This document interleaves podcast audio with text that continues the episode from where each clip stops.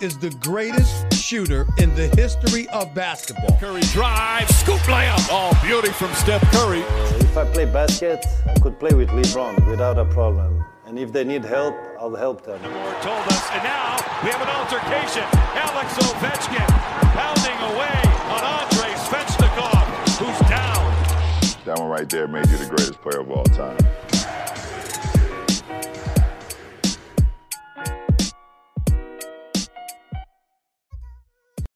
Bonjour, bonsoir, hype spécial débrief. La finale de conférence Ouest a commencé. Les Lakers de Los Angeles face au miraculé Denver Nuggets. On vous avait promis de revenir tous les deux matchs. Ça y est, on en est à 2-0 dans la série pour les Lakers avec deux matchs euh, assez différents. On va aller sur le premier rapidement au niveau du scoring et on vous développera tout ça avec la team que je vais vous présenter dans quelques minutes. Donc le premier pris par les Lakers 126 114. On se demandait d'ailleurs avec un petit peu de repos comment les Lakers allaient pouvoir redémarrer, mais ils ont redémarré plutôt vite et fort. Et le deuxième est pris, donc c'était la nuit dernière.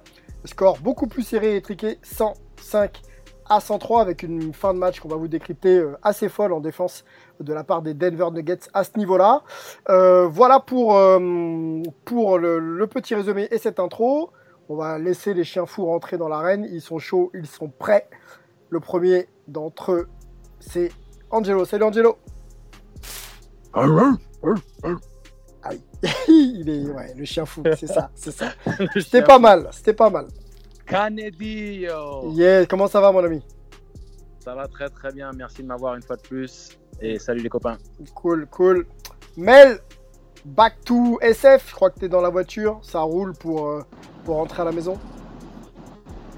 C'est ça, ça roule, tout roule. Après un petit, petit week-end de vacances de retour à, à SF ce soir, mais ravi d'être euh, d'être avec vous pour débriefer ces deux premiers matchs. Yes, et eh ben on est, on est content de t'avoir, Mel. On le dit pas assez, mais moi je te le dis, on est content de t'avoir sur ce pod. Antoine est à New York, fidèle au poste, le New Yorkais est là. Salut Antoine. Salut. Bon, excuse-moi, je voulais mettre la vidéo euh, Who Let the Dogs Out du coup, mais euh, avec le son, mais ça commence pas assez fort de suite d'entrée. Bon, eh ben écoute, tu te rattraperas, on aura l'occasion de le refaire. Les gars, je sais que vous êtes chaud, on a préparé ça ensemble il y a encore quelques minutes avec des arguments, des, des contre-arguments. On, on, va les développer. Euh, pareil, vous connaissez le concept. On synthétise. Trois points pour euh, toi, Angelo. On t'écoute. Alors, euh, pour moi, ça va être euh, une dernière possession défensive qui va coûter plus qu'un match aux Denver Nuggets. Premier point. Deuxième point.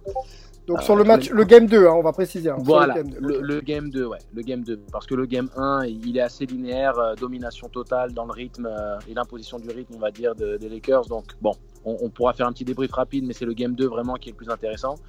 Euh, deuxième point, euh, je voulais mettre en avant le bon ajustement défensif des Nuggets hein, pour contenir le rythme effréné qu'avaient imposé justement les Lakers au game 1. Mmh. Donc est-ce qu'ils peuvent se remettre émotionnellement de la, de la, défaite dans le game 2 et reproduire le même effort défensif? Okay. Et puis après, mon troisième point, c'est Jokic, hein, l'ours bidonnant euh, qui, sort de qui, qui, sort de son, comment on appelle ça, euh, hibernation, et il est tout fin, mais il est tout de même inarrêtable. Donc voilà, okay. le troisième point. Bon, bah, ça va être intéressant de parler de Jokic parce que c'est pas toujours exposé réellement euh, les performances de joueurs si atypiques euh, en NBA. Donc on va t'écouter avec attention euh, sur ce sujet. Euh, Mel, tiens, tes, tes, points concernant ces deux, deux games de finale de conf. Ouais, alors moi le premier point c'était également la, la possession du, du, du, match 2. Ouais. Bon, deuxième point c'est la différence entre le game 1 et le game 2 pour Denver, c'est-à-dire qu'ils ont arrêté de subir et ils ont pris le rôle de l'agresseur en particulier en deuxième mi-temps, et ça leur a permis de, de pouvoir mettre Jokic en, en, position favorable. Et le troisième, ce sera la bataille du rythme. Euh, du coup, pour moi, euh, ça serait les deux dernières possessions, enfin, les deux dernières actions défensives de Denver. Ouais. Euh, attention, Anthony Davis a resté sur terre quand même. Euh, et c'est pas contre lui, c'est au contraire pour que ça continue dans ce sens-là. Ouais. Si on a un petit peu de temps, on peut continuer à parler de Rondo. Ok, bon, on va, on va focaliser sur Anthony Davis. Euh, euh, c'est vrai qu'il est exceptionnel, euh, ce, ce, ce, joueur. Alors, il a rarement été, je crois que c'est sa première finale de conf. Hein. Première finale de conf, et on l'attendait quand même à ce niveau-là, voir comment il allait répondre. Premier match avec 33 minutes, 12 sur 21 au tir, 37 points et 10 rebonds. Et deuxième match, bon, on vous le vend, mais vous le connaissez, hein, c'est le game winner quand même, et 31 points quand même de marqué, avec 11 sur 23 au tir en 39 minutes. Donc le gars est en, est en mode patron et il répond présent. Alors, avant de te lancer, Angelo, vous avez tous les trois le, même point concernant la défense ou euh, l'attaque? De, des Lakers sur la dernière possession. Donc on va se garder ça pour la fin de pod. Et puis on aura une petite discussion un petit peu approfondie euh, en resituant d'ailleurs les situations, les erreurs, euh, ce qu'aurait dû ou pu faire la défense pour, pour mieux s'adapter. Mais voilà, gardons ça pour la fin et on va, on va peut-être se concentrer sur les autres aspects des deux matchs dès maintenant avec toi, Angelo. On t'écoute peut-être sur ton, sur ton premier point? Yes.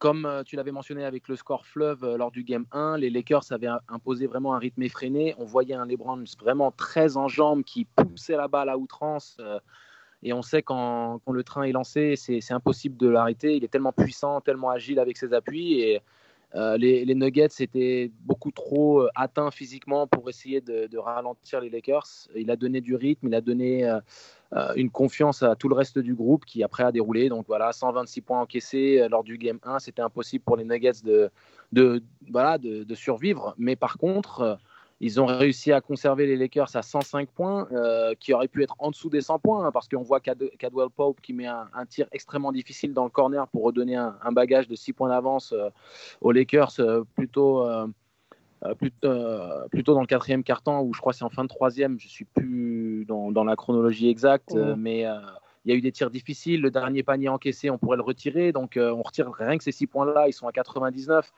Donc, un, bel ajustement défensif. On, aurait pu penser que le match 2 était dans les mêmes standards parce que les Lakers, une fois de plus, prennent l'avantage, dominent, finissent la mi-temps à plus 10 et, et, ont un scoring un peu fleuve. Derrière, euh, les Nuggets trouvent cette cohésion collectifs qui, a permis, on va dire, de limiter la casse et de leur donner une chance de revenir parce que malgré tout, c'était pas donné. Hein. ils étaient quand même euh, derrière au score. Ils sont revenus progressivement avec euh, des tirs, des tirs bien, bien sentis. Jokic énormissime, Murray qui sort de sa boîte, hein, qui nous fait quand même une très grosse performance. Hein. Bon, il joue 44 minutes, mais mais euh, il est à, 25 points, à plus 16 euh, d'efficacité, très peu de déchets, euh, peut-être simplement à 3 points. Mais 8 sur 19 au tir quand même. Hein. Voilà, 8 sur 19, donc à 3 points, il y a du déchet, mais dans, dans sa prise d'intervalle et dans ses 1 contre 1 avec finition au cercle, il a été, il a été assez lumineux. Mais, mais malheureusement, ça s'est vraiment joué avec les role players, je pense, parce que la finalité, c'est que Cadwell Pope a fait énormément de bien aux Lakers. Caruso, l'energizer habituel, fait beaucoup de bien aux Lakers également. Euh, Rondo, tout dans la maîtrise, malgré le fait qu'il ait quand même perdu 5 ballons, ce qui est assez inhabituel pour lui, mais un, maître d'œuvre, une fois de plus, 21 minutes et 9 passes. Donc, euh, c'est là où je pense que ça s'est joué parce que euh, les, stars se sont annihilés, hein, que ce soit LeBron et, Davis d'un côté, et Murray et Jokic. Leur production est, très similaire hein, au niveau statistique quand on fait la globalité des deux duos. Donc euh, c'est vraiment dommage parce que défensivement, ils ont réussi à, rester dans l'impact et à, limiter euh, euh, l'orgie offensive qu'avaient eu les Lakers dans le game 1. Mais mhm. bon, dernière possession, on en reparlera tout à l'heure. Ouais, ça, roule. Les gars, vous êtes d'accord avec l'analyse de d'Angelo sur les ajustements et, sur déjà le, rouleau compresseur dans le game 1 des Lakers c'est assez surprenant d'ailleurs, hein, avant de vous lancer, c'est que bon, il sortait d'une période de repos. On se demande toujours, après un long repos, comment on peut repartir, surtout en, finale de conf. Et, euh, ils sont repartis puis au plancher quand même. Ouais, je suis pas, suis pas extrêmement sûr. Ça me fait penser un peu au match 1 de la demi-finale de conf entre les Clippers et Denver, que les Clippers gagnent de, combien, de 20 ou 25 points. Je pense qu'il y a toujours quand même un temps, un temps d'adaptation. Euh, en particulier pour les Nuggets, qui n'ont jamais joué contre une défense aussi, euh, ben, aussi, aussi, costaud que celle des Lakers. C'est aussi face à des, face à des, ils ont un, roster qui est vraiment, euh, vraiment grand et, long. Donc je pense qu'ils ont, ils, ont, ils ont eu du mal à s'ajuster et ils se sont fait marcher dessus d'ailleurs dans ce premier match. C'est pour ça que le, le, match n'a pas eu, enfin il y a eu 20 points, 20, 30 points assez rapidement. Alors qu'au deuxième match, ils ont réussi un peu à à imposer leur style de jeu, à pas être l'agressé, mais à devenir l'agresseur, en particulier en deuxième mi-temps. Et on l'a vu, comme le disait, euh, comme le disait Angelo, sur les, sur les prises d'intervalle de Murray, qui a été extrêmement agressif. ils ont réussi à faire des, des actions à deux loin du, loin du ballon pour pouvoir forcer le switch euh, d'un des arrières des Lakers sur Jokic.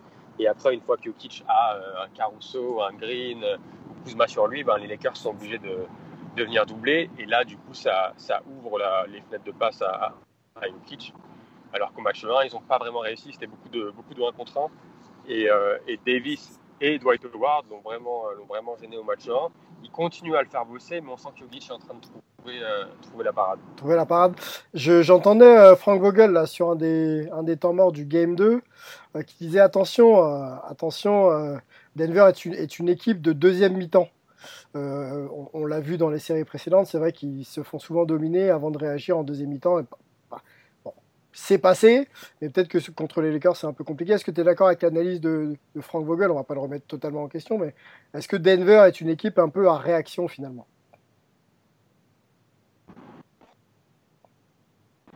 Euh, oui, bah, je pense que c'est difficile de dire le contraire, vu que qu'il nous sort des comebacks depuis, euh, depuis trois semaines. Mhm. Euh, donc oui, après par contre, ce que j'aime, ce que j'aime beaucoup, c'est euh, même en première mi-temps du match 2, où ils n'étaient ils étaient pas encore dedans, mais ils ont continué à se battre pour être, je me semble, à moins 10, moins 12 à la, à la mi-temps. Mais ce que j'ai apprécié, c'est que Mike Malone était en, était en constante recherche du bon, euh, du bon 5, et il est allé vraiment puiser dans son banc en finissant par exemple avec, euh, avec PJ Dozier sur le, sur le terrain parce qu'il a, il a, il a, il lui avait filé quelques bonnes minutes. Euh, donc c'est vraiment l'équipe qui est scrappy, qui va, chercher petit à petit qu'est-ce qu'elle peut, qu'est-ce peut avoir comme objectif et comme, euh, avantage. Et, euh, et malgré la défaite, c'est sûr que un, bon, le tir de Davis fait mal. Mais du coup, je me demande si c'est pas positif, mine de rien, pour Denver, parce que j'ai l'impression qu'ils ont réussi à trouver quelque chose dans cette deuxième mi-temps. Et après, ça va être à voir si Vogel, justement, peut, s'ajuster et peut couper ce qu'ils ont trouvé avec Jokic dans le deuxième match. Mhm. Mel, on reste un petit peu avec toi.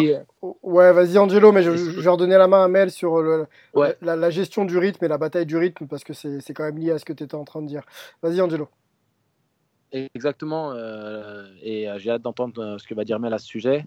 Euh, je voulais simplement remettre en avant le fait que le troisième quart-temps, c'est assez pivotal pour toutes les équipes. On parle toujours de l'entame de la deuxième mi-temps comme étant un peu le, le nerf de la guerre quand il est question de soit de reprendre le contrôle ou d'affirmer son contrôle pour le reste du match.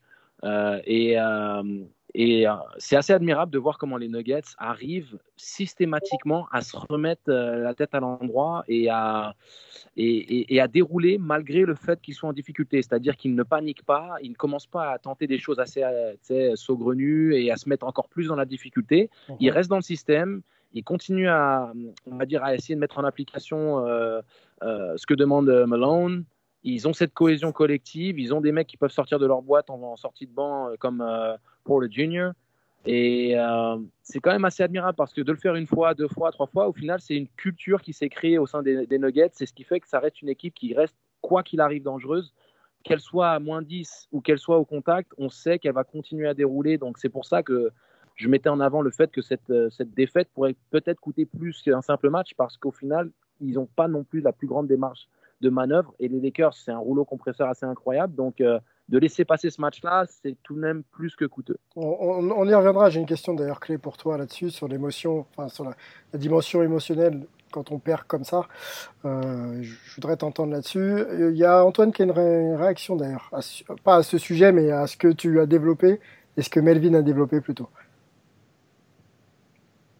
Ouais, je voulais juste rajouter, parce que c'est un petit ajout en plus de, de ce qu'ils ont dit, euh, sur le game 1 et même en grande partie sur le game 2, mais ça joue moins parce qu'ils s'adaptent.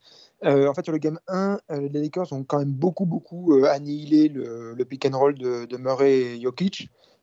Une des manières dont ils y arrivent, c'est notamment parce que LeBron est tellement bon sur même off-ball en basketball IQ défensif que soit lui-même fait des switches ou même anticipe des switches. Il y a, eu deux trois actions où il, part en suivant Murray sur le pick and roll pour lui le prendre, euh, alors que c'était même pas lui qui l'avait au début.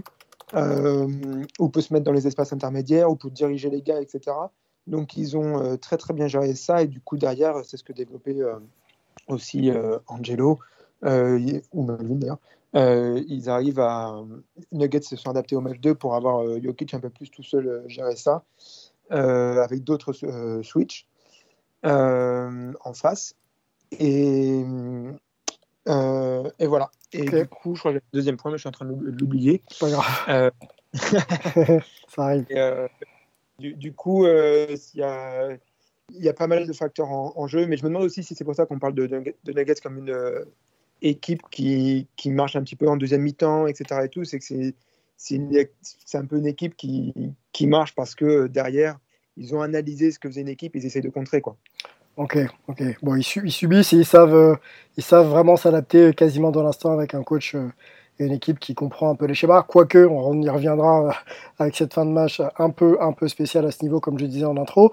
Euh, Mel, je te redonne la main sur la bataille du rythme et je te donne peut-être une, une info clé pour moi. Est-ce que justement on est en train de sortir Jokic du rythme? Alors, on, pense un peu mieux, mais je regardais les stats et les stats nous disent que sur le match 1, il est, alors ça va arriver, il est à, non, le match 1, il est là, il est à 8 sur 14 au tir. Donc ça va pour un intérieur, euh, pas très euh, athlétique et qui est euh, bien poussé en défense par les deux gaillards intérieurs de Lakers. Par contre, sur le deuxième match, il est, il est, il est à, il est où, Jokic? Il est à 9 sur 20. 9 sur 20.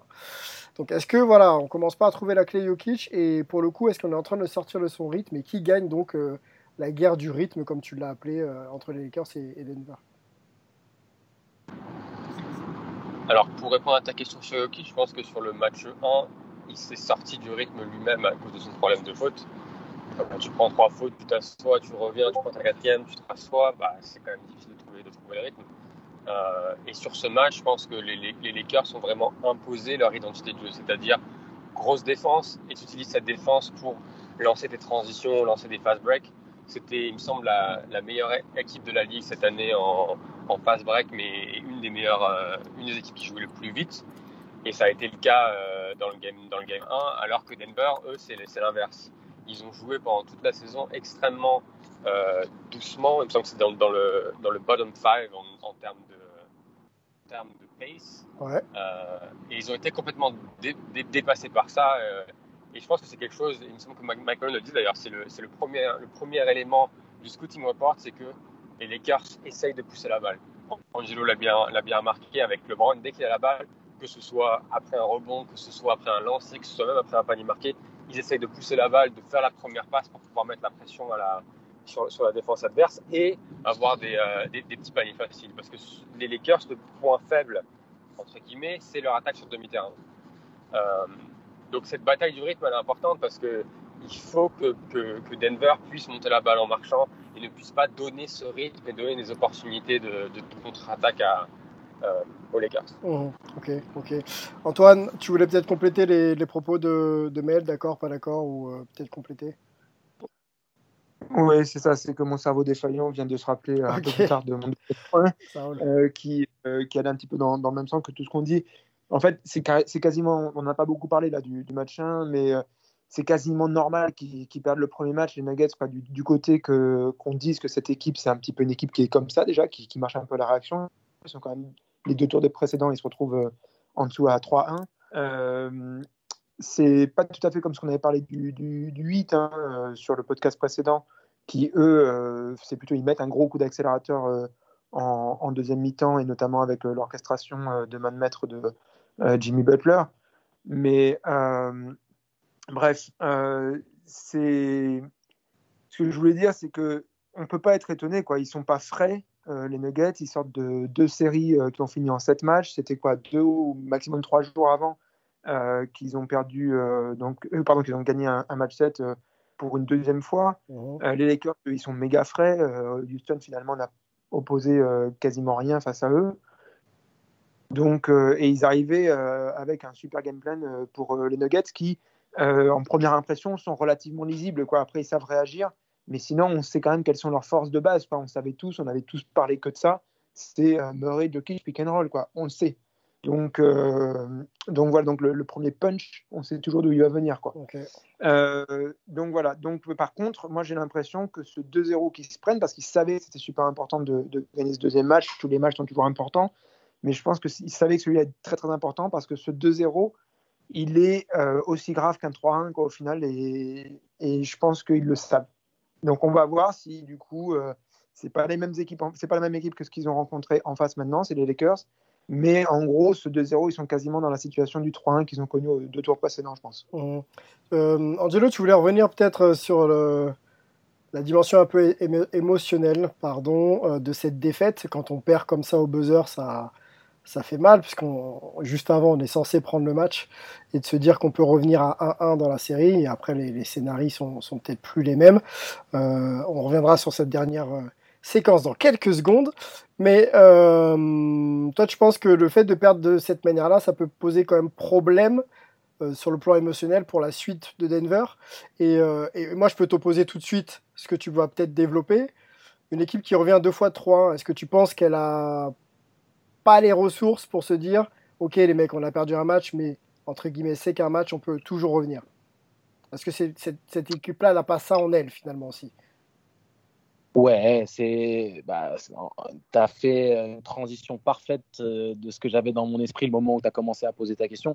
Euh, pour une équipe normale, cette défaite-là au match 2, elle fait un mal assez indescriptible. C'est-à-dire que ça te retire énormément de, d'espoir par rapport à la suite de la série. Tu te mets dans le dur. Tu sais que maintenant, il faut aller en chercher 4 sachant que tu aurais, euh, pu être déjà à égalité, euh, mettre toi un uppercut euh, aux Lakers qui, qui, puisse le déstabiliser, créer peut-être le doute chez ton adversaire. Là, à 2-0, les Lakers, ils ont, un, ils ont un, matelas, ils ont une marge de manœuvre et ça devient très compliqué.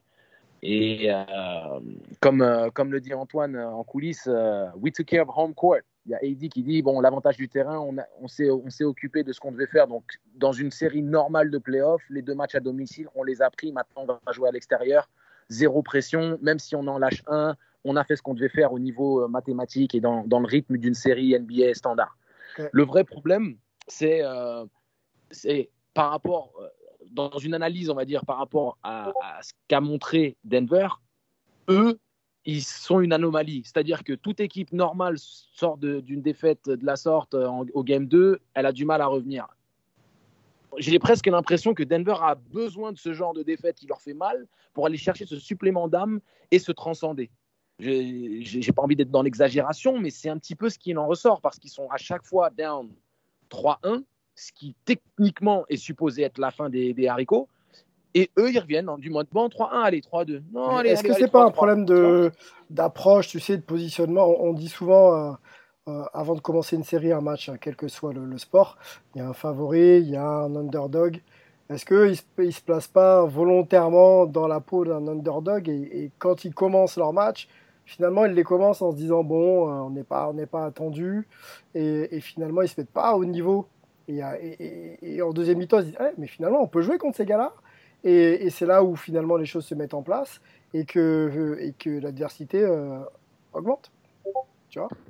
Exactement, exactement. Le vrai problème, en fait, c'est que euh, c'est pour ça que je te dis, je disais dans mon premier point, une défaite qui peut coûter plus cher qu'on ne le pense. Parce que cette marge de manœuvre, ils, peuvent peut-être la compenser euh, face à Utah. Ils peuvent peut-être le faire contre un autre adversaire d'un calibre un peu similaire.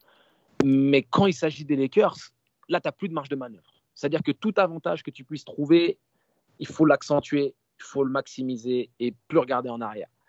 Et euh, le souci par rapport à tout ça, c'est euh, d'attendre trop longtemps. C'est peut-être d'avoir épuisé son, quota de, chance ou de deuxième chance. Tu, comprends ce que je veux dire? C'est, ah Oui, complètement.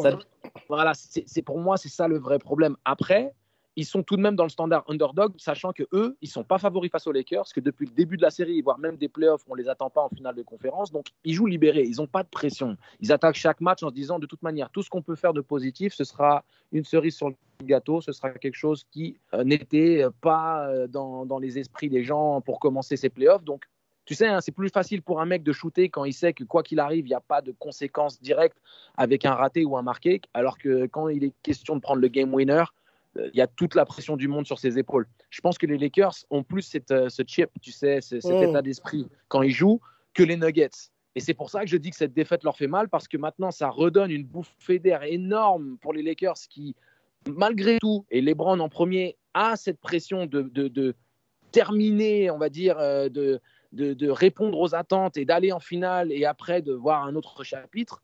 Cette victoire leur fait énormément de bien parce qu'à 1-1, se compliquent la tâche. Denver, en pleine confiance, sachant que c'est une équipe qui a zéro pression depuis le début des playoffs, c'est pas le même animal. Là, à 2-0, maintenant, ils sont un peu dans l'obligation. on, l'a dit.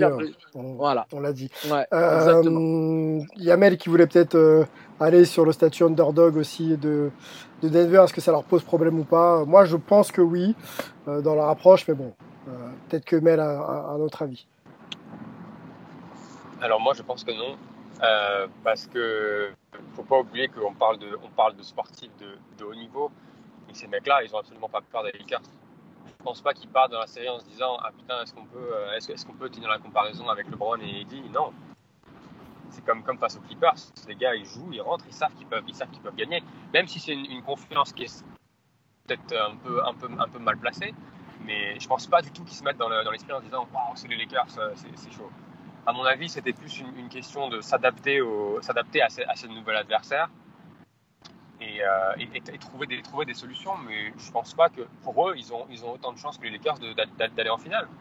Alors du coup, Et, Mel, euh, peut-être que là, on, on- je cible un peu la deuxième mi-temps du coup du game 2. On, voit, on voit Denver un peu plus en place, plus agressif, euh, installé donc son académie de jeu. Tu penses que là, ils se sont donc adaptés et que sur le match 3, on va peut-être pas aller vraiment sur une analyse, mais tu penses que maintenant, ils ont compris ce qu'il fallait faire et que c'est de bon augure pour la suite? Bah, si on regarde le match, ouais, la deuxième mi-temps, ils ont, ils ont trouvé comment, euh, un, servir Jokic au poste et deux, le mettre, euh, mettre la défense des, euh, des Lakers, je dirais pas en échec et mat, mais à les, forcer à venir faire prise à deux. Et quand, quand ils viennent faire prise à deux, c'est là où Jokic est quasiment plus fort, où il peut euh, disséquer avec ses est- les- ses coéquipiers sont très forts pour couper dans deux défenseurs. Donc là, ils ont trouvé ça. Après, les Clippers n'ont pas été à même de trouver la, parade. Euh, et Jokic a fait, une série de malades euh, au, second tour. Là, la question, c'est est-ce que Vogel va pouvoir s'adapter à ça? Parce que les Lakers ont beaucoup switché cette saison, mais ils peuvent simplement, euh, simplement ne pas switcher et bumper Jokic et laisser Davis, McGee ou Howard euh, le défendre un contre un. Et si, je pense, euh, je pense qu'ils sont OK à le défendre en un contre un quand c'est un grand sur lui, parce que, parce que ça le fait travailler et surtout ça, ça permet de ne pas mettre, en, en- mettre ses coéquipiers dans le, dans le rythme parce qu'il voit moins le ballon. Ok, ok. Euh, donc, donc, ouais, donc, donc j'avais ça et sur ce que disait Angelo, je suis d'accord avec lui sur le. C'est une défaite qui fait mal parce que tu peux gagner ce match 2 alors que AD fait un gros match, alors que LeBron fait un gros match, alors que les Lakers, depuis ces deux premiers matchs, ils sont à 39% à 3 points, ce qui est, assez haut pour eux. Donc ça aurait pu mettre le doute euh, chez les Lakers, c'est un peu joué, un peu plus, euh, un peu plus, libéré, alors que là maintenant, bah, tu es à 2-0, donc la, la pression commence à, à être, plus, euh, à être plus, forte. plus forte, ouais. Ok, les gars, allons sur allez, le gros sujet de notre podcast là. On est déjà, ça fait déjà une demi-heure que l'ensemble, c'est passionnant. On, on va continuer. Euh, Focalisons-nous sur les deux dernières actions de ce game 2. On va redonner un petit peu de contexte juste temporel. Euh, donc on est sur l'avant-dernière euh, possession avec une remise en jeu pour les Lakers. On est très exactement à 20 secondes, si mes yeux sont euh, bons, ouais. Alors, on va donner, on va donner déjà le, le score. 103-102 pour Denver. Ok, on est dans dernier carton et c'est une possession avec une remise en jeu de Caruso pour LeBron James en tête de raquette avec 20 secondes de jeu à jouer. Qu'est-ce qui se passe, Antoine? Je sais que tu voulais décrire euh, aussi cette action. Qu'est-ce qui fait défaut à la défense de Denver sur cette action? Et comment exploite bien surtout l'attaque et notamment LeBron James pour euh, se permettre d'être dans une bonne situation? Ouais, pour être très précis, donc on est sur la première action euh, dans la dernière possession du match, puisque euh, on, on sait tous qu'il y a le contre de Murray et ensuite la remise en touche qui va rester dans les annales suite au tir d'Anthony Davis derrière. Mais juste avant, ce qui se passe, Ouais. euh, c'est peut-être encore pire. On va faire une petite dédicace à Guillaume Basket Info encore une fois. Regardez-le sur Twitter parce qu'en plus il a fait une très très bonne vidéo là-dessus. Mais effectivement, il faut pointer ça. D'ailleurs, ça a été aussi un petit peu pointé dans la presse, les analystes aussi qui tournent un petit peu autour sur Twitter et autres. Euh, mais j'avais pas vu de travail vidéo de, de cette qualité-là. Donc, euh, LeBron prend le ballon. Et en fait, ce qui se passe, c'est même avant ça. Mike Malone ne doit pas mettre Jamal Murray sur le terrain. Déjà, Jamal Murray, quand on regarde, il est à 44 minutes. La lucidité, c'est fini. Oui, c'est vrai. En défense, voilà. la, la défense, euh, c'est pas c'est pas ce qu'on veut euh, demeurer. Ok, Euh, c'est super important et on va faire des switches puisque Nuggets c'est comme ça qu'ils vont le défendre, c'est obligatoire quasi. Donc tu mets un 5 qu'on appelle switch all, c'est-à-dire où tu sais que tes 5 peuvent switcher sur n'importe lequel des, Lakers en gros et surtout on sait que c'est LeBron qui va mener la danse, euh, quelqu'un qui pourra prendre LeBron derrière. Or Murray ne peut pas, c'est de suite ce qui va se passer puisque donc LeBron prend euh, le ballon euh, dans l'axe. De suite, demande au gars qui, sur, euh, sur lequel Murray défend, Mhm, De demande un pic, il demande un pic, tout simplement. Mhm. lui, lui demande de venir placer un pic, Mhm. mais à qui il le demande surtout. C'est que de suite, il target Murray en fait. Mhm. Il demande au gars que Murray défend de venir lui mettre un pic. Comme ça, il prend le switch de Murray. Murray sur lui, il est super content. Il attaque super tôt. Pourquoi? Parce qu'il sait que derrière, il aura rebond offensif avec Murray donc qui doit lui faire un écran retard sur LeBron. C'est mort. Ouais, Donc, il attaque très très tôt pour se dire si jamais on loupe le tir, on aura le rebond défensif derrière. Il a 13 secondes quand il va lâcher le ballon. Euh, ou quand il part en dribble. Un des deux, mais de toute façon, il. Quand il part en dribble, ouais, je l'ai sous les yeux, vous voilà. pouvez pas le voir, mais je l'ai sous les yeux, c'est 13 secondes euh, sur le départ en dribble. Ouais.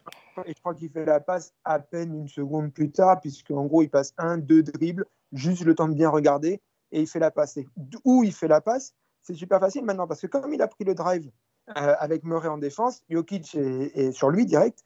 Jokic n'est pas con, il vient euh, remplir la peinture pour être sûr qu'il y a de l'aide. Mais maintenant que Jokic est rentré dans la peinture, côté faible, euh, et le côté faible à peine, puisqu'on est vraiment en bord-bord de, de, paint euh, côté gauche, de raquette côté gauche. Euh, côté faible, mais donc à quelques mètres, il y a euh, trois joueurs autour de la ligne des trois points pour juste, juste deux défenseurs, qui en plus ont un petit peu commencé à collapse aussi, puisque c'est LeBron, il attire euh, vachement l'attention. Donc passe sur Cadwell Pope. Voilà, on, on, on, parle, on parle quand même de, de LeBron James, quoi, qui est euh, un des meilleurs passeurs all-time de tous les temps. Forcément, un 2 sur 3 pour lui, c'est super facile. Il part sur Cadwell Pope. S'il y a une défense, je ne saurais plus dire exactement qui c'est, mais de toute façon, elle ne sert à rien, puisque du coup, il y a l'extra passe pour euh, Caruso en tête de raquette à 3 points. Euh, qui pourrait le mettre? Ouais. euh, mais bon, c'est un tout petit peu court. Ça tombe du coup sur LeBron qui était juste en dessous du panier parce qu'il sait qu'il a, avec son physique, il défonce euh, Murray sur le, la prise de position au rebond et encore plus après euh, pour monter aller le chercher. Bon, la, la balle n'est pas bien captée, elle rebondit un peu, mais bon, il y avait quand même une domination physique du coup dans la peinture pour le rebond offensif. Ça ressort à trois points pour Danny Green. Avant l'émission, on en discutait, est-ce qu'il doit pas le prendre ou pas Finalement, bon, euh, certes, il y a peut-être d'autres joueurs ouverts, mais comme on le disait, euh, euh, Danny Green euh, à 0 degré, il a chopé ses contrats comme ça. On sait qu'il est bon dans le corner. En plus, comme il est à 0 degré, il voit pas vraiment l'horloge. Il y en a d'autres hein, dans les stands, etc. Mais tu n'as pas l'horloge au-dessus du panier à, à regarder en un coup d'œil. Mhm. Donc bon, il le prend, pas de souci. Il se fait contrer par Murray. Alors dit bah oui, bah du coup c'était bien qu'il y avait Murray. Non, euh, c'est voilà, Murray, c'est pas bien qu'il soit là en défense, qu'il qu'il contre, génial, super. Ça nous rappelle euh, Ginobili quand il se rattrape de sa connerie euh, face aux Mavs. Mais euh, bon, voilà, c'est pas des plays qui définissent une défense. Quoi. Donc ça part en. Et là, je passe la main du coup pour que les autres nous expliquent à quel point c'est la deuxième action de, euh, en défense des Nuggets qui est bien euh, pourrie aussi. Alors, Euh, Avant, de- et on va beaucoup. avant de leur passer la main. Ouais, vas-y, vas-y, je te laisse finir. Vas-y, vas-y. Oui, au final, voilà, c'est pour ça que, j'ai- que, que je voulais le mentionner parce qu'on va beaucoup, beaucoup parler et tout le monde en parle beaucoup en ce moment de, De ce cette passé dernière avec action, ouais. Mais déjà avant, il y a un souci. Quoi. Ah oui, et d'autant que pourquoi euh, Malone peut se permettre de ne pas mettre Murray sur le terrain? De toute façon, il a un temps mort derrière. Donc, si il y a le, le panier qui rentre et qui reste du temps sur l'horloge, il peut prendre le temps mort pour faire rentrer euh, Murray, il n'y a pas de souci. Les gars, Et de toute façon, il l'aurait pris parce que tu veux, un, tu veux une euh, remise en jeu et avoir bien préparé le play, etc. Donc de toute façon, il aurait pris son temps mort si le panier était rentré et il aurait fait rentrer Murray. Bon, ok. Alors, je. Allons vite, s'il vous plaît, les gars, sur le retour de cette euh, première euh, action euh, litigieuse, on va l'appeler comme ça. Euh, Angelo et Mel, moi, je voudrais avoir votre avis sur ce qui aurait dû être mieux fait pour mieux contrôler. Et notamment le drive de LeBron, où il a tout de suite l'avantage sur une action où il devrait avoir un peu plus de difficulté à faire ses choix. Après, on sait qu'il a quand même beaucoup de talent pour ça. On a Murray sur le terrain. mais si on sort Murray, on met qui, les gars? On met qui à la place de Murray pour défendre, là, techniquement, sur LeBron? Dites-moi. Si tu veux mettre, tu peux mettre Gary Harris. Après, je pense que là où la question elle se pose, je suis d'accord avec ce que disait, euh, ce que disait Antoine et ce que disait Guillaume de Basket Info. Tu peux te poser la question. Après, j'ai pas regardé le, temps de jeu, mais il me semble que Malone joue avec le même 5 pour finir les probablement les 7-8 dernières minutes du dernier quart-temps. Donc la question, c'est est-ce que tu laisses Murray qui a joué, certes il a joué 44 minutes, mais au moins il est en rythme, ou est-ce que tu fais rentrer quelqu'un sur quelqu'un qui est froid, mais meilleur défenseur comme un, comme un Gary Harris C'est un, un, choix. Après, euh, bon, ils ont réussi à faire entre guillemets ce stop euh, grâce au compte de Murray. Donc, euh... Jeremy Grant, non? Bon, on en parlera peut-être après de Jeremy Grant. Jeremy mais... Grant, il me semble qu'il est, déjà sur le terrain, non? Mais ouais, mais est-ce qu'il faudrait pas qu'il soit. Tu vois, celui qui va hériter du choix de LeBron pour, pour, pour défendre sur lui? Bah, Pour moi, je pense que c'est au niveau, au niveau tactique, tactique défensif, que, parce que c'est un truc que LeBron fait depuis, depuis des années et des années. Lors des cinq finales contre les, contre les Warriors, ils ont cherché Steph Curry euh, pendant, pendant tous les matchs de chaque finale. Et les Warriors ont appris à comment défendre cette action, c'est-à-dire à faire sortir Steph euh, qui défend sur le, sur le mec qui pose l'écran, le faire sortir très fort, très agressif sur le brand pour donner le temps aux défenseurs de LeBron de revenir derrière. Et si besoin, il y avait quelqu'un qui, qui, faisait la rotation pour, euh, pour prendre le mec de, de Steph. Okay. Comme ça, tu ne concèdes pas ce désavantage de dire, bah, ok, je vais avoir mon meneur de jeu sur, euh, sur LeBron. Et euh, bah, c'est sûr que c'est compliqué. Je sais pas ce que, Angelo, ce que tu en penses. Dis-nous tout, Angelo. Le, le, le vrai problème, c'est euh, pour moi, je peux comprendre les réactions automatiques sur des, des, situations travaillées et répétées. Mais là, on est dans, une situation à la vie, à la mort. Donc déjà, il faut être dans une vraie intensité, dans une contestation qui soit pas... Euh, pour moi, déjà, quand Murray suit Danny Green qui va poser l'écran, il est déjà sur un pré-switch avant même qu'un écran quelconque soit posé. Donc tu te retrouves sur un switch qui se passe de part, euh, de part on va dire, euh, une obligation il y a un pic, donc on fait switch. Mmh. Mais s'il est dans la contestation du mouvement, du mouvement de Green, c'est-à-dire qu'il se met en opposition à la remontée de Green et qu'il est dans une contestation physique où déjà euh, la pose de l'écran n'est même pas garantie, mmh. il n'y a plus de switch à mettre en place. Est-ce qu'il va continuer à essayer de tourner sur lui-même une fois, deux fois? Ça va manger l'horloge, ça va peut-être faire en sorte que les brands maintenant se, se, se, sentent un peu comprimés par rapport au temps et qu'ils prennent une, une, décision de prise d'intervalle euh, prématurée. Alors que là, on lui donne un switch initial très très rapide, on écarte tout le monde et là, il est en train de placer ce qu'il aime faire, son petit dribble entre les jambes une fois, deux fois, et j'attends, je mets mon épaule à gauche, à droite et je démarre quand tu n'es pas prêt. Alors que sur une situation d'intensité, déjà, on doit contester les remontées. On, on, on dit toujours aux grands, ne permet pas la pose de l'écran facile, repousse-le le plus haut possible de manière à ce que le joueur euh, qui est supposé utiliser l'écran le prenne un mètre au-dessus de la ligne à trois points, ce qui peut même impliquer qu'on passe en dessous sur un shooter à peine décent ou correct. Si c'est Lillard, on ne peut pas se permettre, mais là, il n'y a personne qui soit Lillardesque chez les Lakers. Donc, c'est ça que moi je reproche, et c'est la même chose avec euh, Plumlee. C'est des switches sans même avoir été dans une, dans oui. une autre dans une, une obligation ouais, de, de. Ouais. Oh, okay. Exactement, c'est-à-dire qu'on est dans une sorte de passivité. Non, c'est à la vie, à la mort. Mets des coups, conteste les déplacements, soit au contact du joueur. Murray ne met aucune intensité dans sa défense initiale sur Green. Alors, on et va derrière, aller. Se... Vas-y, je te... vas-y, finis, excuse-moi. Et, et, et, derrière, il se retrouve sur un switch que personne ne veut voir du côté de Denver. Personne ne veut le voir. Donc, est-ce que c'est un manque d'ajustement? Peut-être, mais dis-moi, dis-moi, Melo. Ou, euh, non, non, non, je pensais que tu avais fini. Je pensais que tu avais fini. De, de... Non, mais vas-y, mais de toute façon, tu peux prendre parce que cette action, elle m'a. Elle, la, la, dernière action pour moi, c'est un tel gâchis que j'ai. Eh ben, on y va, on y va, on y va, on y va, on y va, on y va. Moi, j'ai une question, les gars, et on va donner la main à, à, à Antoine qui analyse, euh, en tout cas, qui décrit bien et qui analyse ensuite euh, parfaitement. Donc, tu vas nous redécrire euh, tout ça, Antoine, euh, sur la fameuse dernière action où Plumlee est, est, est impliqué, et pas que. On, on, va, on va le comprendre très vite. Les gars, est-ce qu'on n'est pas, moi je pose la question tout de suite, et je l'ai dit en off quand on a préparé l'émission, est-ce qu'on n'est pas sur des ces espèces d'automatismes que les, joueurs euh, ont intégrés parce que les choix sont répétés, répétés à l'entraînement, en situation de match, et que euh, on, en vient à même plus réfléchir. Et comme tu le disais, Angelo, des fois on n'est même pas dans l'impasse et dans la nécessité de demander un switch parce qu'on a un retard défensif, qu'on le demande déjà par peur d'être en retard. Et, et, pour le coup, cet automatisme pose problème quand on est dans des situations décisives comme on va, comme, euh, bah, comme ils l'ont subi euh, encore hier. Donc ça, c'est ma question. On se la garde au, au chaud et on, on, va commencer avec la description donc de cette dernière action avec, euh, avec Antoine. Ouais, et je veux juste préciser que moi je suis pas si fort que ça en analyse. En fait, euh, on a quand même deux anciens joueurs de Pro B avec euh, Melvin et. Euh, Alors fais la description. Derrière, derrière. Décrit et ils vont analyser, ouais, ils vont analyser. Voilà, moi par contre j'aime bien raconter des histoires et j'aime bien aussi m'intéresser à tout ça. Donc voilà, mais je je sais pas le faire live quoi. Raconte-nous ton histoire. J'ai pas, la... pas cette live. Voilà. Mais du coup. Euh, désolé, je viens de recevoir un texto qui m'a fait mourir de rire euh, d'un copain basket en plus, Pascal. Mais bon, bref. Okay. Euh, du coup, euh, ce qui se passe, c'est que tout le monde va, on va beaucoup, beaucoup, beaucoup parler de, de Plumlee, à quel point c'est une erreur. Et oui, c'est une erreur. Et oui, d'ailleurs, je vais rebondir sur ce que tu disais pour nous lancer là-dessus. Automatisme ou pas, répétition ou pas, rien à battre. Ok, BLC. à un moment, tu es sur le terrain dans une finale de conférence, tu fais même plus partie des 400 meilleurs joueurs de la planète, tu fais partie des 20 joueurs les plus importants de la planète basket. C'est tout. Donc, et pas. Euh, Mais tu es obligé euh, d'être un fort joueur, tu es obligé d'être un fort défenseur. et de... Sur... Je, je m'en fous. Tu as 10 joueurs sur le terrain par finale de conférence. Ok, okay sur le terrain. Ok. Quel que soit les après, et voilà.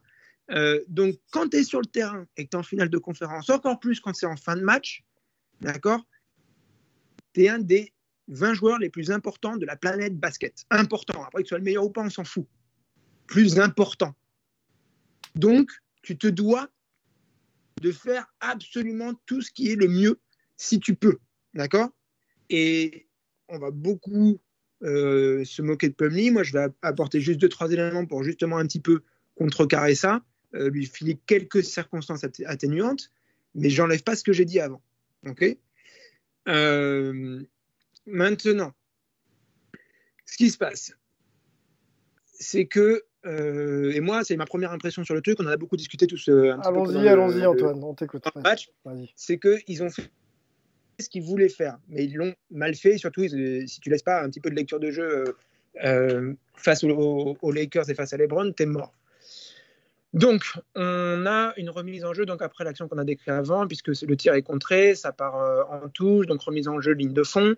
Euh, Jokic euh, bloque. Il reste combien, il reste, euh, Antoine, il reste combien de temps sur la remise en jeu C'est quoi C'est 2-3 secondes? Moi, j'ai. Ouais, ouais, attendez, je vais vous dire ça. Donc, c'est un truc comme ça. Ouais, c'est 3-7. 3-7. Ou 3-7, oui, d'accord. Ok. Ouais. du coup, vraiment 3-7 Attends, je suis en train de regarder. Il a pris 3 secondes 7 pour. Euh, attends, attends, attends, vas-y, développe, dé développe et je te, je te donne l'info. Ouais. Euh, mais du coup, euh, ouais, donc Jokic défend sur la passe de la remise en jeu de Rondo, euh, dont j'espère qu'on pourra un tout petit peu parler plus tard, parce que certes, il a 5 parts de balle, mais il fait aussi 9 passes en, en, même pas 20 minutes de jeu, je crois. 2 secondes 1 2 secondes 1 Autant pour moi, c'est loin d'être. Une même, ouais, 2 voilà. secondes 1 oh. Euh, bon, Jokic forcément bloque cette remise en jeu parce que euh, c'est lui le plus grand, donc il, qui, qui euh, masque le plus possible de, de possibilités d'entrée de passe. Et on va le voir, il s'attend à devoir ressortir tout de suite, c'est-à-dire à suivre la passe où qu'elle aille pour être celui qui va faire le contre en gros. Donc moi au départ, je me disais c'est vraiment ce qu'ils ont prévu. On a beaucoup critiqué Plumlee qui va mal lire le jeu, mais avant, il y a deux, deux, trois personnes qui ont sorti la vidéo Jeremy Grant, en fait, demande à euh, Plumlee de venir prendre LeBron parce que LeBron est le premier joueur en face de Rondo, ok, à, au coude euh, côté gauche. Du coup, euh, Rondo fait fin de passe vers, euh, ça doit être Quadel Pop qui euh, fait mine de rentrer dans la raquette ou Danny Green, un des deux, et de suite fait la passe plutôt ligne de sa touche pour euh, Davis, Anthony Eddy. Exactement, qui, ça. Avait, qui avait Plumlee sur le, sur le paletot. Mais Plumlee, en fait, il était à peu près à la ligne des lancers francs, euh, donc à hauteur de LeBron James qui est au coude. Et il va s'encastrer directement sur euh, LeBron James, mais volontairement, puisque Jeremy Grant lui a dit Viens faire ça. Mais du coup, Anthony Davis, d'ailleurs, l'a dit après il a juste fait eye contact avec euh, Rondo. Il a couru le long de la ligne à trois points. Il le récupère. euh, et il a plus qu'à armer son tir. Il a un boulevard, il n'y a personne sur lui. Jeremy Grant n'a pas switché, alors que c'est lui qui demande à Plumlee de venir prendre les Browns, parce que bien sûr qu'il faut euh, bloquer les Browns. Il est au coude, il peut aller facilement dans, la raquette. Euh, donc bien, et non seulement il peut récupérer la balle, mais en plus en deux secondes, il peut récupérer la balle et même faire une passe. Donc euh, il n'y a pas de souci euh, de venir bloquer les Browns. Mais si tu demandes au gros de venir blo- bloquer les Browns, toi du coup tu dois ressortir.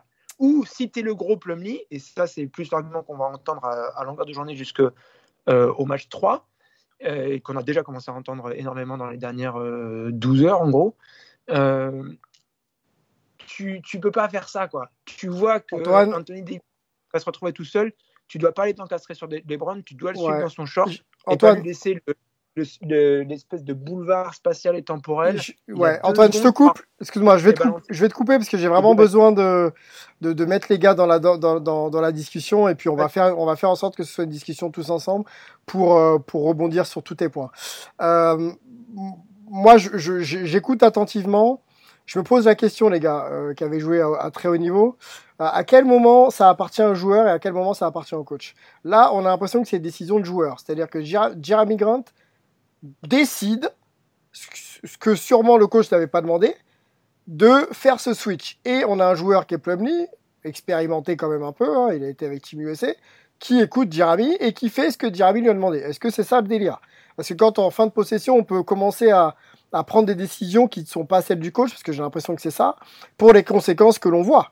Et, et est-ce que dans cette dernière situation, la tactique va compter dans les choix défensifs, mais est-ce qu'il ne faut pas mettre de l'intensité à suivre le mec au euh, que, que, que Plumlee soit collé au short d'Anthony Davis Déjà Et après, en fonction de Mhm. l'intensité de- la défense et du positionnement qu'on a, on fait des choix dé- euh, défensifs qui, qui s'imposent.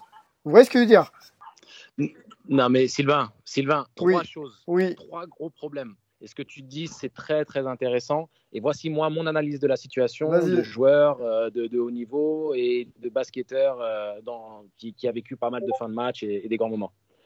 La finalité, c'est que, premièrement, Jokic, c'est très bien d'être dans la contestation de passe et d'être face à Rondo parce qu'il est très grand. On a un, un- un maître passeur. Moi, je serais plus dans l'idée que Jokic devrait avoir euh, une position tu vois, attentiste à l'option de passe qui pourrait ressortir en premier. Il a très bien contesté le tir de Anthony Davis, mais il était un pas en retard. Donc, de rester collé à la ligne de touche pour essayer de contester, c'est utile, mais avec deux secondes une, ce n'est pas si efficace que ça, parce que s'il avait eu un, un- un mètre de recul sur la touche, la ligne de passe aurait été impossible pour Anthony Davis. Premier point. Deuxième point, Mhm. si tu demandes un switch, tu fais le switch. Mais dans la position dans laquelle était LeBron, le switch que demande Jeremiah Grant, il est stupide parce que c'est un flash automatique de LeBron avec un mètre d'avance sur le momentum. Tu ne demandes pas sur la situation actuelle. Les Lakers s'étaient positionnés favorablement pour justement anticiper un switch. Troisièmement, tu dois être dans l'impact physique et suivre Ah. caleçon collé Anthony Davis. Et la dernière chose que je vais dire, c'est que quand il est question de procéder à un switch, et tous les coachs et tous les joueurs de haut niveau que j'ai pu côtoyer, je pense, seront d'accord avec moi, tu fais le switch quand il est nécessaire et tu pars dans l'intention de rester avec le mec ou au moins d'être en contact de manière à ne pas être en retard sur le switch. Tu ne peux pas te permettre à ce niveau de laisser deux mètres d'écart Mhm. entre toi et le joueur parce que le switch sera, quoi qu'il arrive, défavorable. Si tu es au contact et que tu procèdes au switch qui est travaillé, très bien. Mais si tu restes à 2 mètres et que tu procèdes à un switch passif, tu auras des mecs de très très haut niveau. Anthony Davis, c'est 6'11, three-point shooter, do it all. Tu ne peux pas te permettre de lui laisser la lumière du jour. Lumière du jour, sanction dans vos gueules et punition. voilà ce qui s'est passé, ça m'énerve. J'ai l'impression de retrouver mes U20 que j'ai eu samedi et qui m'ont perdu le match de deux points parce qu'ils n'ont pas fait les détails. Donc je suis animé, mais je sais que j'ai raison. Alors, Bon, et bon, tes U20, ils sont jeunes et ils sont pas, ils sont pas face à des, des Mais justement, des milliers de caméras. voilà. Bon, Là, on parle de joueurs NBA. ouais, je me refaisais la séquence, Mel, tu vas rentrer dans le débat, je sais que tu as plein de trucs à dire. Je me, je me refaisais la séquence en t'écoutant, euh, euh, Angelo. Euh, Jeremy Grant qui demande le switch. Ok, euh, si euh, notre ami Pl- Plumlee fonce et prend LeBron James, Jeremy Grant, qui tu dois prendre en défense?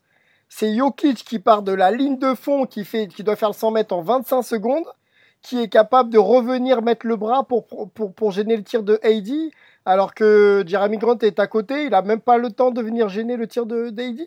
C'est là que tu as demandé un switch pour même pas défendre quelqu'un derrière, en deux secondes. faut être sérieux. À ce niveau-là, c'est pas sérieux. Mel, qu'est-ce que tu en penses? Alors, je suis sur la même longueur d'onde qu'Angelo sur, le, sur, le, sur quand, tu, quand tu switches, même peu importe les consignes, tu fais le switch si vraiment il y a contact, il y a écran. Là, il est tellement loin que. Enfin, c'est simple. Il regarde même pas Anthony Davis, il sprint vers LeBron. Et ça, pour moi, ça ne peut pas être la consigne. Après, je ne sais pas quelle a été la consigne de Malone sur ce genre d'action. On ne sait pas également non plus exactement, on essaie d'interpréter ce qu'a dit Grant, mais est-ce que peut-être que c'est juste s'il file la balle à LeBron, viens faire, viens faire prise à deux. Peut-être que c'était ça qu'il voulait dire. On ne sait pas s'il voulait s'y demander le switch. Euh, après, sur la. Sur la j'ai vu, Angelo, ta, ta réponse. Jokic, pour moi, il doit, doit avant tout fermer la, passe au cercle parce qu'il n'y a qu'un point d'écart. C'est-à-dire que les, les Lakers n'ont pas besoin d'un tir à trois points. Un tir à deux points, provoquer une faute et ça les met sur le lancer pour, pour gagner le match. Donc je pense qu'il voulait sûrement euh, fermer, fermer cette passe-là. Mais après, euh, euh ah, mais complètement. grande, c'est bien sûr que ça grande de venir faire l'effort pour, euh, pour, bah, pour, pour, venir contenir Davis. Mais du moment où il, a tellement d'espace et il prend son, il arrive, il pose ses appuis, il est en rythme, c'est fini. Quoi. Après, il faut mettre le tir, bien entendu. Mais pour, des, pour des joueurs de ce niveau-là, c'est comme, comme des layups. Non, mais Mélo, ce que je disais, ce que je disais c'était plutôt de. Attends, Angelo, et ensuite Antoine. en fait, parce qu'il était collé à la ligne de touche pour essayer de gêner le plus possible, alors qu'au final, avec deux secondes une, en prenant un mètre de recul, il avait la possibilité d'être toujours dans les lignes de passe d'un petit peu tout le monde, avec moins de retard sur une première passe, euh, sur un shoot, sachant qu'avec ils ont que deux secondes. Donc si c'est pas un drive, ça va être un shoot euh, en première intention sur l'attrape tir. Donc c'est pour ça que je disais. Euh, euh, dans son positionnement initial et peut-être que tu te mets dans la contestation de la coupe intérieure sur les deux premières secondes et après tu ressors. Mais quoi qu'il arrive, de ne pas rester collé à la ligne de touche. Et c'est pas de sa faute de toute manière. Hein. Il ne faut pas qu'on dise que ouais, c'est bah, de façon, c'est pas lui, c'est pas, je veux dire, c'est pas, c'est pas, c'est pas sa rotation. Il est de dos à l'action. C'est pas, c'est pas lui qui est responsable de ça. Après, par contre, pour notre ami, notre ami Planny, euh, malheureusement, il est un peu coutumé du fait. Il fait souvent des petites erreurs comme ça. Euh, et, et d'ailleurs, je regardais pendant que vous pendant que vous parliez, euh, les Lakers et les Nuggets se sont joués dans les matchs de, classement là, de la, dans la bulle. Et si vous vous rappelez bien, le match se termine sur un tir au buzzer de Kyle Kuzma. On a à nouveau Plumlee sur Anthony Davis. Plumlee va essayer de faire un switch que personne ne fait et Kuzma se retrouve avec un tir ouvert à trois points. Donc c'est exactement, enfin c'est pas la même action, mais c'est un, problème qui est extrêmement similaire de euh, communication où on ne sait pas ce qu'on fait. Et à ce niveau-là, en finale de conférence, quand tu es revenu un peu de nulle part et tu t'apprêtes à gagner le match, tu n'as pas, pas, le droit. On parlait des détails déjà dans, dans, dans d'autres finales de conférence. C'est la même chose, c'est des détails qui coûtent très très très cher parce que les Nuggets n'ont pas cette marge de manœuvre.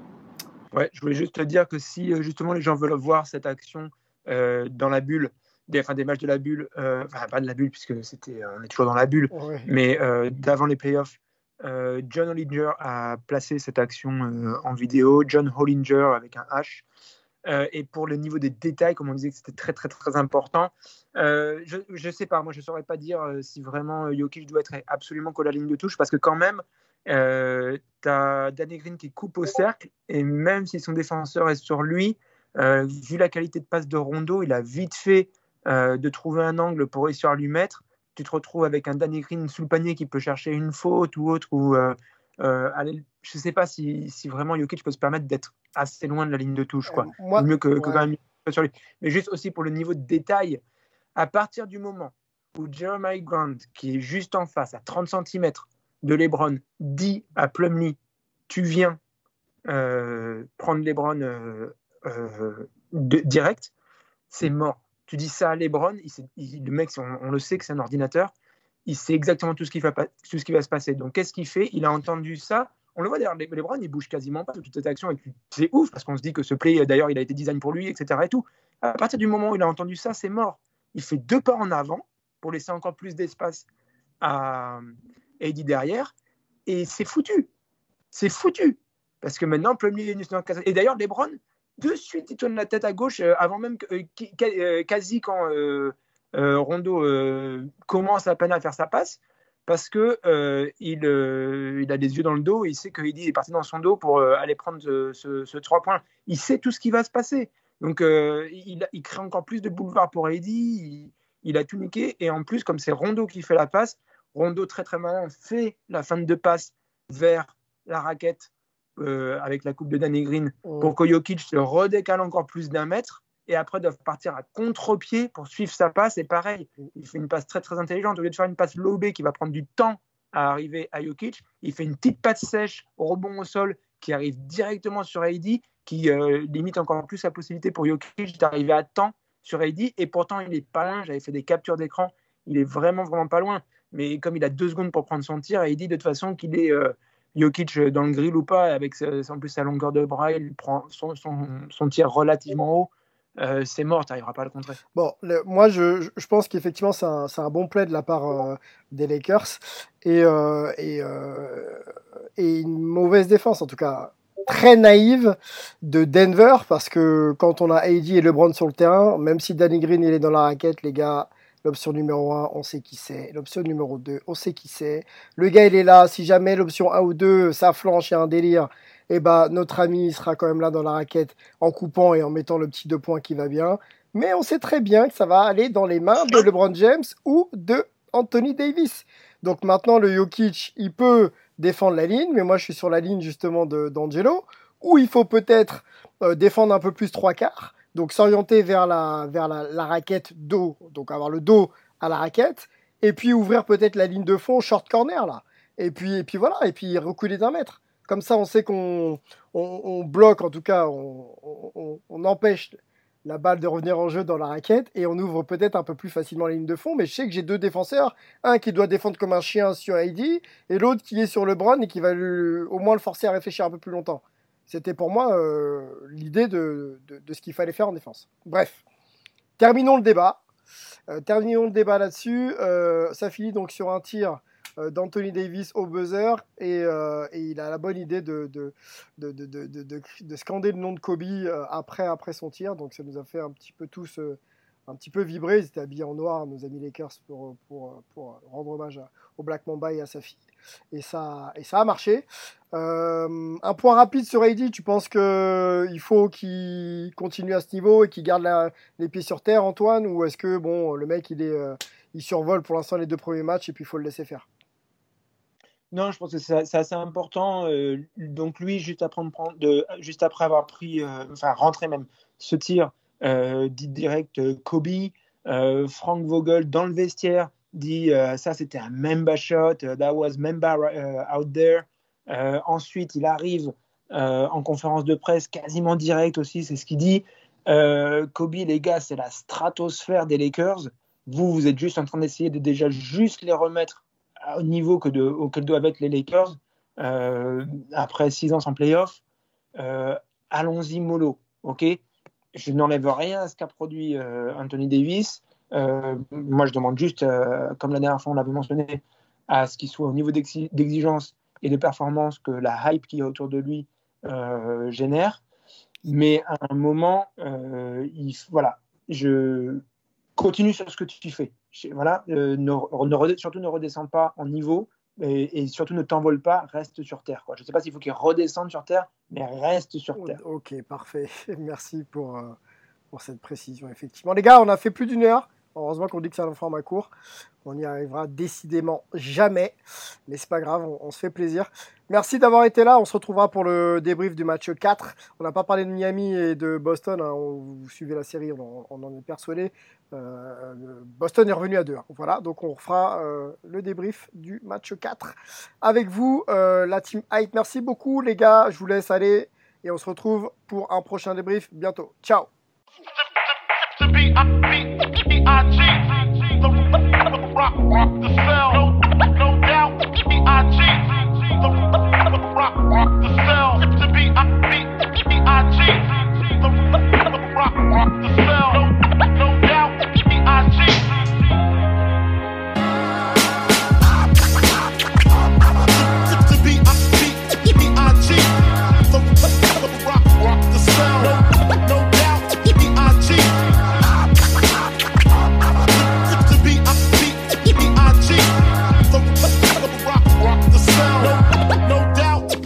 cheat.